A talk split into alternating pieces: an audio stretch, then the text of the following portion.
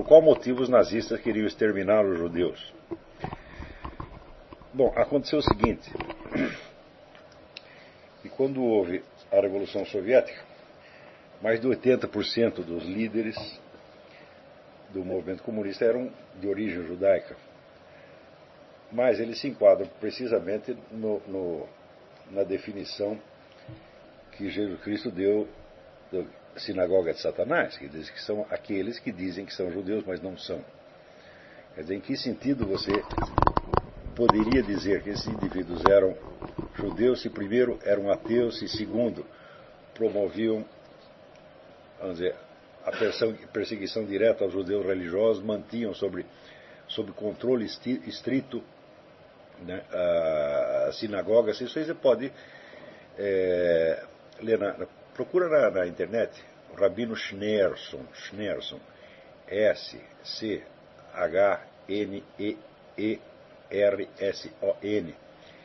E veja, é o sujeito foi parar na cadeia um montão de vezes. Quer dizer, mas ao mesmo tempo, o pessoal não tinha muita informação do que o pessoal no Ocidente não tinha muita informação do que se passava na União Soviética. Então, a constatação desse fato, quer dizer, do, a, do predomínio estatístico de pessoas de origem judaica dentro da liderança comunista, vindo junto com a divulgação do livro do Sérgio Nilos, Os Protocolos do Sábado do Sião, isso criou uma onda anti-judaica monstruosa na Europa. E foi preciso passar muitas décadas para que a coisa realmente se, se esclarecesse. Na verdade,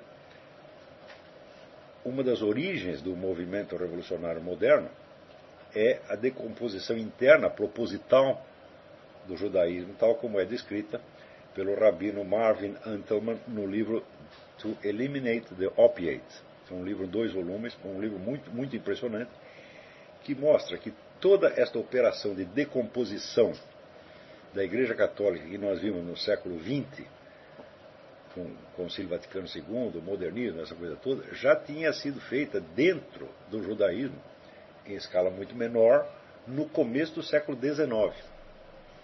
Né? Então, à medida mesma que os judeus adquiriam um novo estatuto social, podendo participar de parlamento, essa coisa toda, já veio por trás um outro movimento para dissolver o judaísmo como religião né, e transformá-lo, colocá-lo inteiramente a serviço de um, de um movimento político. Então, daí para diante, cabe a pergunta: o que é um judeu? Em que medida Trotsky é um judeu? Tá certo? É porque nasceu lá, tá certo? mas não tem nenhum compromisso histórico com a religião judaica, com a cultura judaica, nada, nada, nada.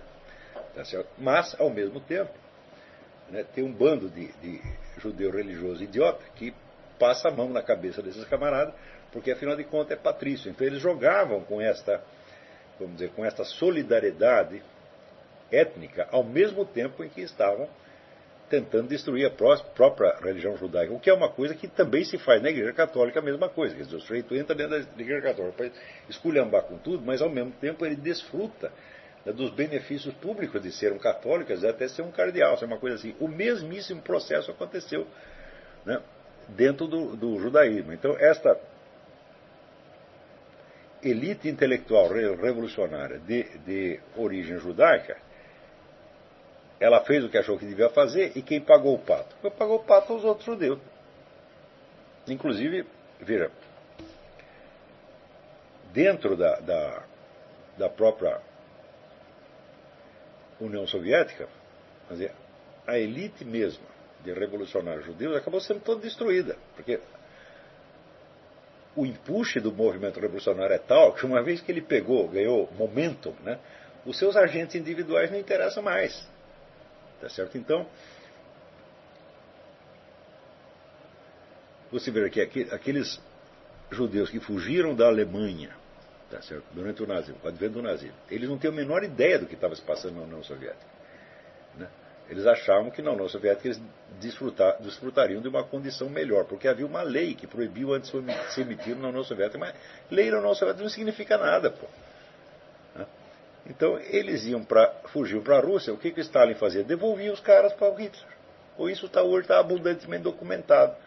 Que aconteceu. Então você vê que dentro da própria comunidade judaica, os camaradas não tinham ideia exatamente do que estava acontecendo.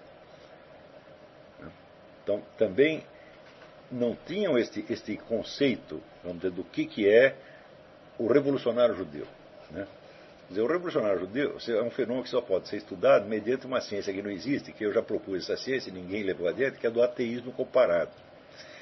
Quer dizer, ateísmo não é a mesma coisa, ateísmo militante não é a mesma coisa em tudo quanto é lado. Quer dizer, quando o sujeito se torna um ateu, ele vem de uma origem religiosa e cultural determinada. E ele vai ser ateístico naqueles pontos. Quer dizer, o ateísmo dele é a negação da sua religião, não da religião do vizinho. Então você tem diferentes formas de ateísmo, tá certo?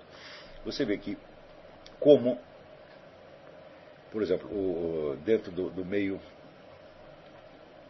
católico, né, existe uma, uma, ênfase muito grande na pureza de conduta, sobretudo a pureza de conduta sexual. A primeira coisa que o, atei, o novo ateísta faz tá é aderir, ao sexo livre. Essa é a primeira coisa. Tá certo? Do mesmo modo é, que no judaísmo a ênfase é sobretudo colocada na lei, na lei e na ordem, a ordem divina. Tá certo? Então, o judeu que se torna um ateu, que se torna um inimigo da sua religião, ele é o inimigo da ordem, então ele, por excelência, é um revolucionário. Não é isso? Então, o criador de uma nova ordem. Você vê que toda a problemática do ateísmo judaico é essa. Então, essas pessoas são excepcionalmente perigosas. Perigosas, sobretudo, para a própria comunidade judaica. Por quê? Por causa da relação ambígua. Você estudando, por exemplo, na, na União Soviética, você tem a seção judaica do Partido Comunista. A seção judaica era constituída de pessoas que se originavam, de, de origem judaica, e que, com as ligações de parentesco e de, de, de língua, podiam então facilmente se infiltrar nas sinagogas, espioná-las e manter sob controle. Isso aí está contado na biografia do Rabino Schneerson. Tá? Agora, quem está de fora não está sabendo dessas sutilezas. Tá certo? Então, dizer, olha, quem fez a revolução comunista foram os judeus. Pronto, criou uma, uma onda de ódio contra os judeus. Tá certo? Então, pagaram por dois lados, levaram pancada dos dois lados. Tá certo? Então, tudo vem, vamos dizer, da ambiguidade da palavra, da palavra judeu. Rabino Schneerson era um judeu, Trotsky era um judeu também, mas não no mesmo sentido. Né? Trotsky era um judeu no sentido exatamente do que, do que o Cristo dava à sinagoga de Satanás. Eu sei que diz que é judeu, mas não é. Quer dizer, ele é judeu quando interessa. Quando lhe interessa, para ele se esconder atrás da comunidade, ao mesmo tempo que está usando como bucha de canhão. Tá certo? Então, você vê que no, nos movimentos de massa e na escala de, de, de, de, opinião pública, essas distinções passam totalmente despercebidas. Quer dizer, você precisa de um. Qual vai ser o objeto de ódio, o objeto de temor? Vai ser uma figura estereotípica, né? criada com dois ou três traços, como se fosse um tipo ideal. Então, viram, o judeu vira um tipo ideal, que é o sujeito, então, ele é banqueiro, ao mesmo tempo ele é comunista. Eu digo, bom, Claro que havia, de fato, uma ligação entre banqueiros e comunistas, mas vai dizer, em que sentido os Rothschild são judeus? Nós já não são há mais muito tempo. Quer dizer, eles são uma força autônoma, tá certo? que financia quem lhes interessa, tá certo? E se no, no, meio disso for morrer metade da comunidade judaica, eles não têm nada a ver com isso. É isso? Então, quando você via que havia, por exemplo, banqueiros, né, judeus como Jacob Schiff, financiando a, a, a Revolução Comunista. Tá então você achava que era, ah, não, tem uma conspiração né, de banqueiros e comunistas judeus. E isso fica, vira a imagem do judeu. Agora, se no meio disso a comunidade judaica está indo para a cadeia, a sinagoga está sendo fechada, etc., aparece, na verdade, como se, for, como se fosse um detalhe relevante quando na verdade está aí todo o segredo da história. Porque justamente esta, vamos dizer, esta decomposição premeditada do judaísmo, que já havia fazia 100 anos, ela pegou uma massa enorme de judeus e transformou em revolucionários. Tá certo? A massa, a massa nunca foi a, a maioria, evidentemente, mas estavam em números, número suficiente para poderem, perante os olhos do observador leigo, né, representar dizer, o, o tipo ideal do judeu. É contra esse tipo ideal que o Hitler se volta. Só que ele não vai dar tiro em tipo ideal nem mandar tipo ideal para o campo de concentração. Quer dizer, você está tentando matar um estereótipo, mas como você não pode acertar o estereótipo, você pega as pessoas, coitadas, que foram escolhidas para personificar aquilo. E eu acho que foi, vamos dizer, eu acho que é um processo que se você não ler o livro do, do Rabino Antelman, você não vai entender. E naturalmente você vai, por exemplo, quando, quando morei na Romênia, eu via que muitas pessoas cristãs na Romênia tinham ainda um ressentimento enorme contra os judeus, por quê? Porque quem fez a revolução lá dentro foi, foi judeu. Eu digo, bom, mas peraí, mas que, que judeu fez? Foi um rabino? Ou, ou foi né? É a mesma coisa que você dizer que quem está fazendo a revolução na América Latina são os católicos. Que católico? É o Frei Beto, é, é, o Fidel Castro, né? é a turma da teologia da libertação, a ordem jesuíta. Então, ah, eles fazem contra a Igreja Católica, e a Igreja Católica leva a culpa. A mesmíssima coisa foi feita com os judeus. Tá? E eu acho que a maior parte dos historiadores judeus até hoje não percebeu isso. Porque também, vamos dizer, muitas interpretações históricas são contaminadas de estereótipos do movimento revolucionário. É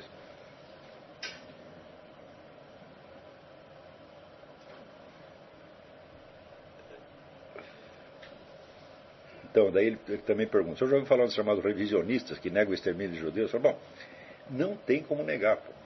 Então, você, pode, você pode arrumar mil explicações, você pode tentar é, até tentar minimizar o número, eu digo, mas olha, mas não vai adiantar nada. Por exemplo, você vai. É, tem camarada que nega a existência de câmaras de gás. Eu digo, olha, o fato é o seguinte: você soma o número de judeus que tinha antes e soma o que tem depois. Ficou faltando 6 milhões. Então, se não for matar com câmara de gás, for matar com martelado na cabeça, tá certo? Vamos matar por de fome, de algum jeito matar os caras. Quer dizer, o instrumento não é tão importante assim. Quer dizer, a gente vê a câmara de gás como um, exemplo, um sinal de crueldade, tá certo? uma prova de crueldade. Né? Eu digo, olha, mas existem até maneiras mais cruéis de matar pessoas, tá, né? Não uma delas é você deixar lá os feitos sem comer. Quer dizer, quando os americanos chegaram né, nos campos de concentração, eles viram aquele camarada pesando 30 quilos. Quer dizer, para que, que você precisa botar aquele camarada na câmara de gás? Deixa ele aí que vai morrer daqui a pouco. Você vai dizer que isso é menos cruel do que, do que câmara de gás? Não dá para você medir isso aí. Então, vamos dizer, a prova do extermínio é puramente demográfica. Ficou faltando. Ah, não foram 6 milhões, não, foram, foram 5 milhões 999 mil 999,5. Tá certo? Então, isso não vai fazer grande diferença. Quer dizer, foi um montão de gente. E o número é aproximadamente esse. Tá certo? É... Agora, isso não quer dizer que eu considere que todo sujeito que estudou isso aí, ou que tente dá uma perspectiva pró-germânica para, uh, para a história do período, seja necessariamente um sujeito desonesto. Por exemplo, eu nunca acreditei que o David Irving é desonesto. Nunca. Eu acho que ele não é desonesto de maneira alguma. Ele, o problema dele é o seguinte: o David Irving não lê livros de historiadores. Ele acha que dá para fazer história só com documento primário. Não dá. Porque o documento primário é material bruto e você precisa ter várias perspectivas para você conseguir interpretar aquilo. Como ele não quer ouvir os outros historiadores, ele não confia em nenhum, ele quer fazer só na base do documento. Resultado, ele chega às vezes a conclusões que são absolutamente indefensáveis. Tá certo? Mas eu não, nunca vi nada de desonesto nele. Tá certo? É apenas, vamos dizer, um cara que tem intelectualmente limitado. E como pesquisador de documento, ele é excelente. Ele descobre coisa que ninguém descobriu. O famoso. É, o famoso diário de Hitler, todo mundo está acreditando nisso, e ele foi o cara que foi lá e desmascarou, mostrou que ele não é nada disso. Porque ele sabe lidar com documento, ele é um arquivista de primeiríssima ordem. Tá certo? Também não acho que levantar dúvidas sobre esse ponto seja criminoso, de maneira alguma. Acho que isso aí tem que poder ser discutido e você vai, cada um mostra, mostra seus, seus argumentos. Até hoje, os revisionistas não, não me convenceram de coisa nenhuma. Tá certo? Sobretudo essa questão do número. Falou, olha, você vira, mexe, mexe, mexe, mas chega lá, está faltando aí isso. 5 milhões, 6 milhões de pessoas. Né? Onde é que eles se esconderam? Né? Eles se esconderam propositadamente para lançar a culpa no alemão. Falaram, não, não é possível uma coisa dessa.